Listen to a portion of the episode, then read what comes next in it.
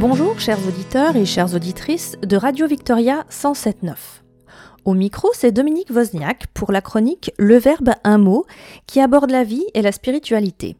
Aujourd'hui, je vous partage la première partie d'un article intitulé Psychologie du naufragé, écrit par Luc-Christophe Guilherme, psychiatre et licencié en histoire, paru dans le Cerveau et Psycho de février 2021. Coincés sur un radeau à la dérive pendant des semaines ou des mois, sans certitude d'être secourus, les naufragés parviennent à survivre grâce à d'astuces stratégies psychologiques, très inspirantes en ces temps de pandémie. Le 14 avril 2002, lors d'une ronde de routine dans l'océan Indien, un bâtiment de la marine française repère une embarcation à la dérive avec à son bord deux passagers. Ceux-ci s'y trouvent depuis 20 jours.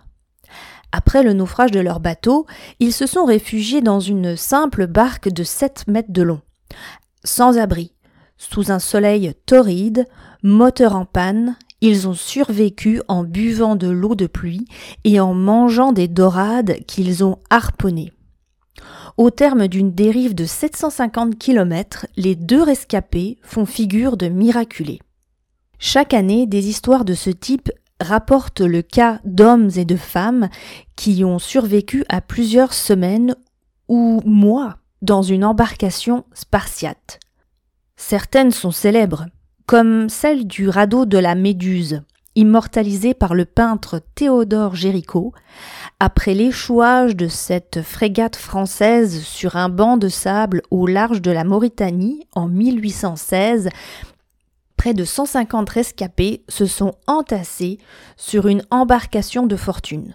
Seuls 10 ont survécu. Leur record de longévité est aujourd'hui détenu par le pêcheur salvadorien José Salvador Alvaranga, dont le bateau a été emporté au large par des courants avant de tomber en panne de carburant. Entre septembre 2012 et janvier 2014, il a dérivé pendant plus d'un an et deux mois à travers le Pacifique. D'abord avec un compagnon, puis seul. Après la mort de ce dernier, au bout de quatre mois, par déshydratation et épuisement. Plusieurs de ces rescapés ont laissé des livres de témoignages. C'est ce qui va nous permettre d'examiner une question fondamentale. Au-delà des conditions matérielles de la survie, comment ont-ils fait pour supporter psychologiquement une telle épreuve? Car, ne nous y trompons pas, cette expérience compte parmi les plus difficiles qui soient. Dès le début, le choc est rude, le naufragé voit son bateau couler, ressent physiquement le contact glacé avec l'océan et doit trouver une solution le plus vite possible. En quelques minutes, il se retrouve dans un vulgaire radeau de survie, plus ou moins bien équipé, pour une durée indéterminée. Il est souvent seul, perdu dans l'immensité océane, ballotté par les vagues qui l'entourent en effaçant l'horizon. Quand il est accompagné d'autres personnes, il souffre moins de la solitude, mais c'est au prix des inconvénients de la promiscuité, ne pouvant s'isoler ne serait-ce qu'une seconde. Ainsi, le naufrage déclenche un bouleversement immédiat de tous les points de repère matériels, affectifs, sociaux ou sensoriels. Le sentiment vécu par celui d'une terrible rupture qui s'accompagne d'une émotion anxieuse très forte, parfois de panique, à la hauteur de la déstructuration totale de l'environnement habituel. Passé la phase aiguë du naufrage, une période de grande incertitude commence. Les conditions de vie sont d'une hostilité presque impossible à imaginer pour ceux qui n'ont pas l'habitude de la mer.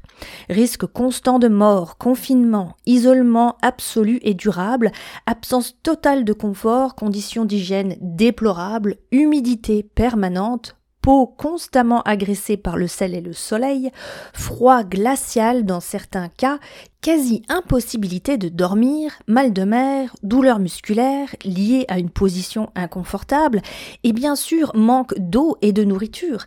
La liste semble interminable. Tout ceci entraîne rapidement une fatigue extrême, accentuée par les conditions dramatiques du naufrage. Sur le plan psychologique, le naufragé va vivre une expérience immensément douloureuse. Il ressent constamment une anxiété sourde, qui se transforme par moments en terreur au gré des événements imprévus. Arrivée de requins, dégonflement ou renversement du radeau, décès d'un compagnon, maladie. Toutefois, si au moment du naufrage, le principal risque est la panique, il change de nature par la suite. Le pire ennemi des rescapés est la passivité. Elle est liée certes à la monotonie de leur vie, mais également au découragement qui risque de s'installer rapidement et conduire à une issue fatale. Au bout de quelques semaines, certains deviennent indifférents à tout et se laissent aller jusqu'à en mourir. Le cas de la Marie-Jeanne, bateau tombé en panne au large des Seychelles en 1953, est éloquent. Restés à bord, les dix passagers ne cherchèrent aucune solution pour se nourrir, n'essayant même pas de pêcher. Ils attendirent. Au soixante-quatorzième jour, il ne restait plus que deux hommes en vie, prostrés dans un coin, qui furent recueillis par un pétrolier italien. Une autre particularité psychologique observée chez les naufragés est la profonde transformation du rapport à la réalité, avec des modifications de la perception temporelle et une confusion des limites spatiales. Rapidement s'installe l'impression d'avoir toujours vécu là et d'être hors du temps. Le présent semble dilaté, comme s'il n'y avait plus de passé ou comme si le futur était impensable. Les jours se suivent sans marquer notre esprit, écrivent ainsi les Bailey, couple de naufragés qui ont survécu 117 jours en radeau dans le Pacifique en 1974. Au 114e jour, Maurice Bailey note C'est comme si nous ne connaissions plus d'autre existence. J'ai cessé de rêver à notre vie avant ou après cette mésaventure. Assez souvent apparaissent des troubles de perception de la réalité, des illusions, parfois des hallucinations. Leurs origines sont multiples. Sommeil constamment perturbé, troubles métaboliques, fatigue, déshydratation, mais également défense contre les angoisses et euh, identification fusionnelle avec la nature. Cette identification est facilitée par le ressenti fréquent d'un sentiment océanique, une sensation de ne faire qu'un avec l'univers évoqué notamment par Freud en 1929 dans Malaise dans la civilisation. Parfois de véritables bouffées délirantes surviennent. Ce fut notamment le cas chez les occupants du radeau de la Méduse. Écoutons à présent The Thrill Is Gone, interprété par Camélia Jordana et Eric Truffaz.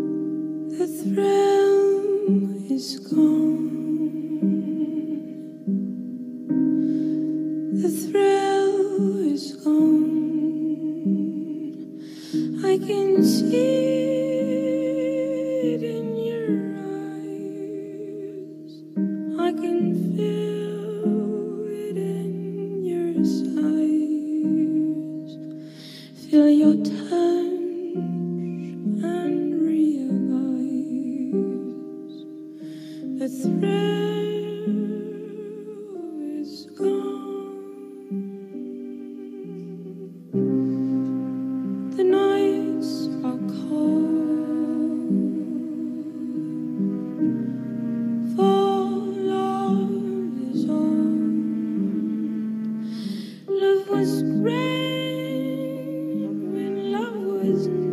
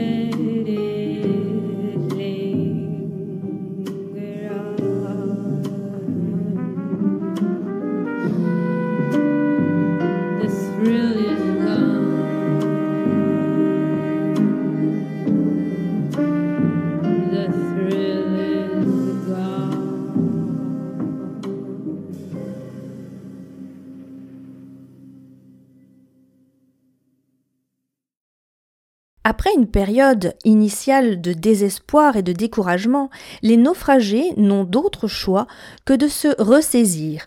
Nombre d'entre eux mettent en place des stratégies positives et actives, même si elles altèrent, avec des phases d'abattement profond.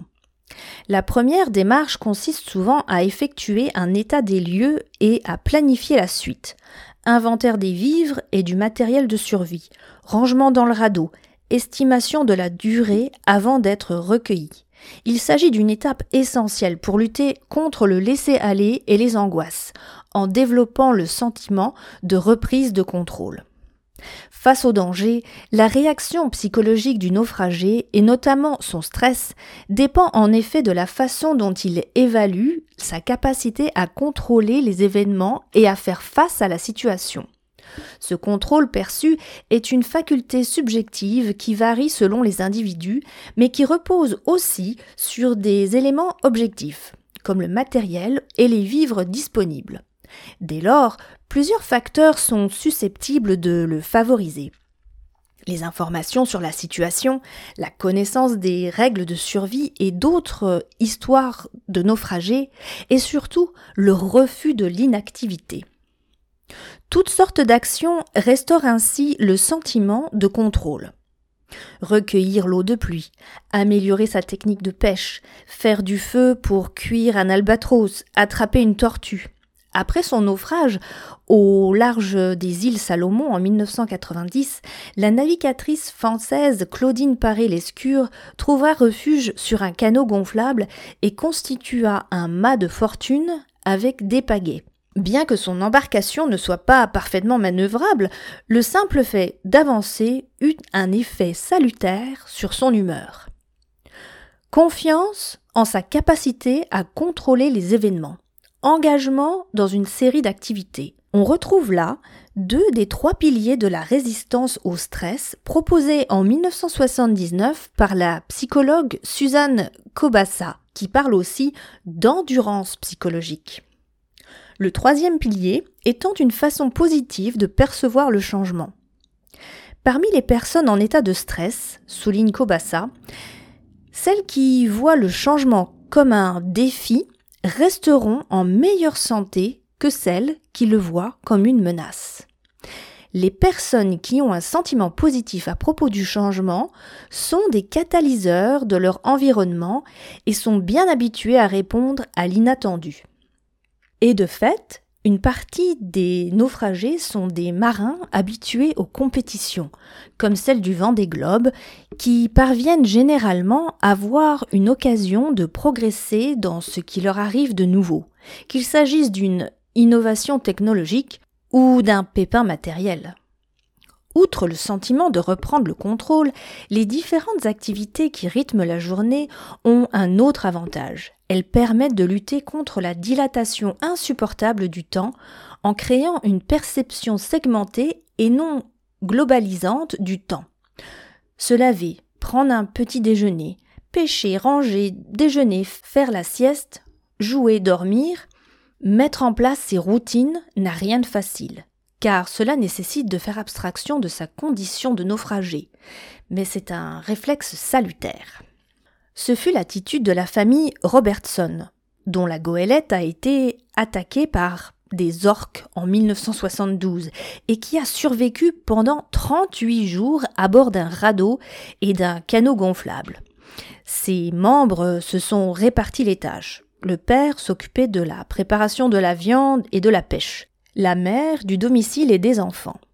Elle les fit prendre soin de leur hygiène, effectuer des exercices physiques, écrire à des amis, dessiner sur un bout de toile. Le soir, elle leur chantait une berceuse de Brahms pour les endormir. La famille inventait en outre des jeux, parlait de ses voyages, évoquait les repas délicieux qu'elle ferait plus tard.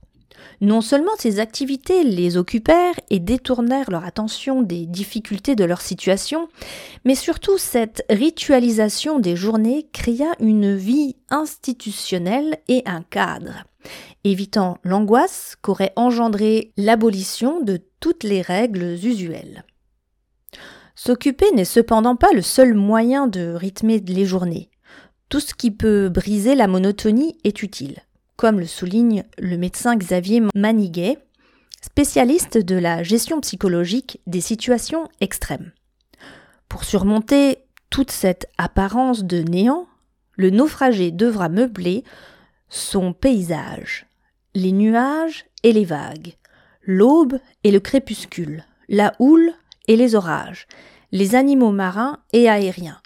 Tout devra devenir événement, occasion de réflexion, opportunité d'agir, autant de raisons de rompre un cycle désespérément répétitif. Merci pour votre écoute du verbe un mot sur Radio Victoria 107.9. C'était la première partie de la psychologie du naufragé. À très bientôt pour la deuxième partie.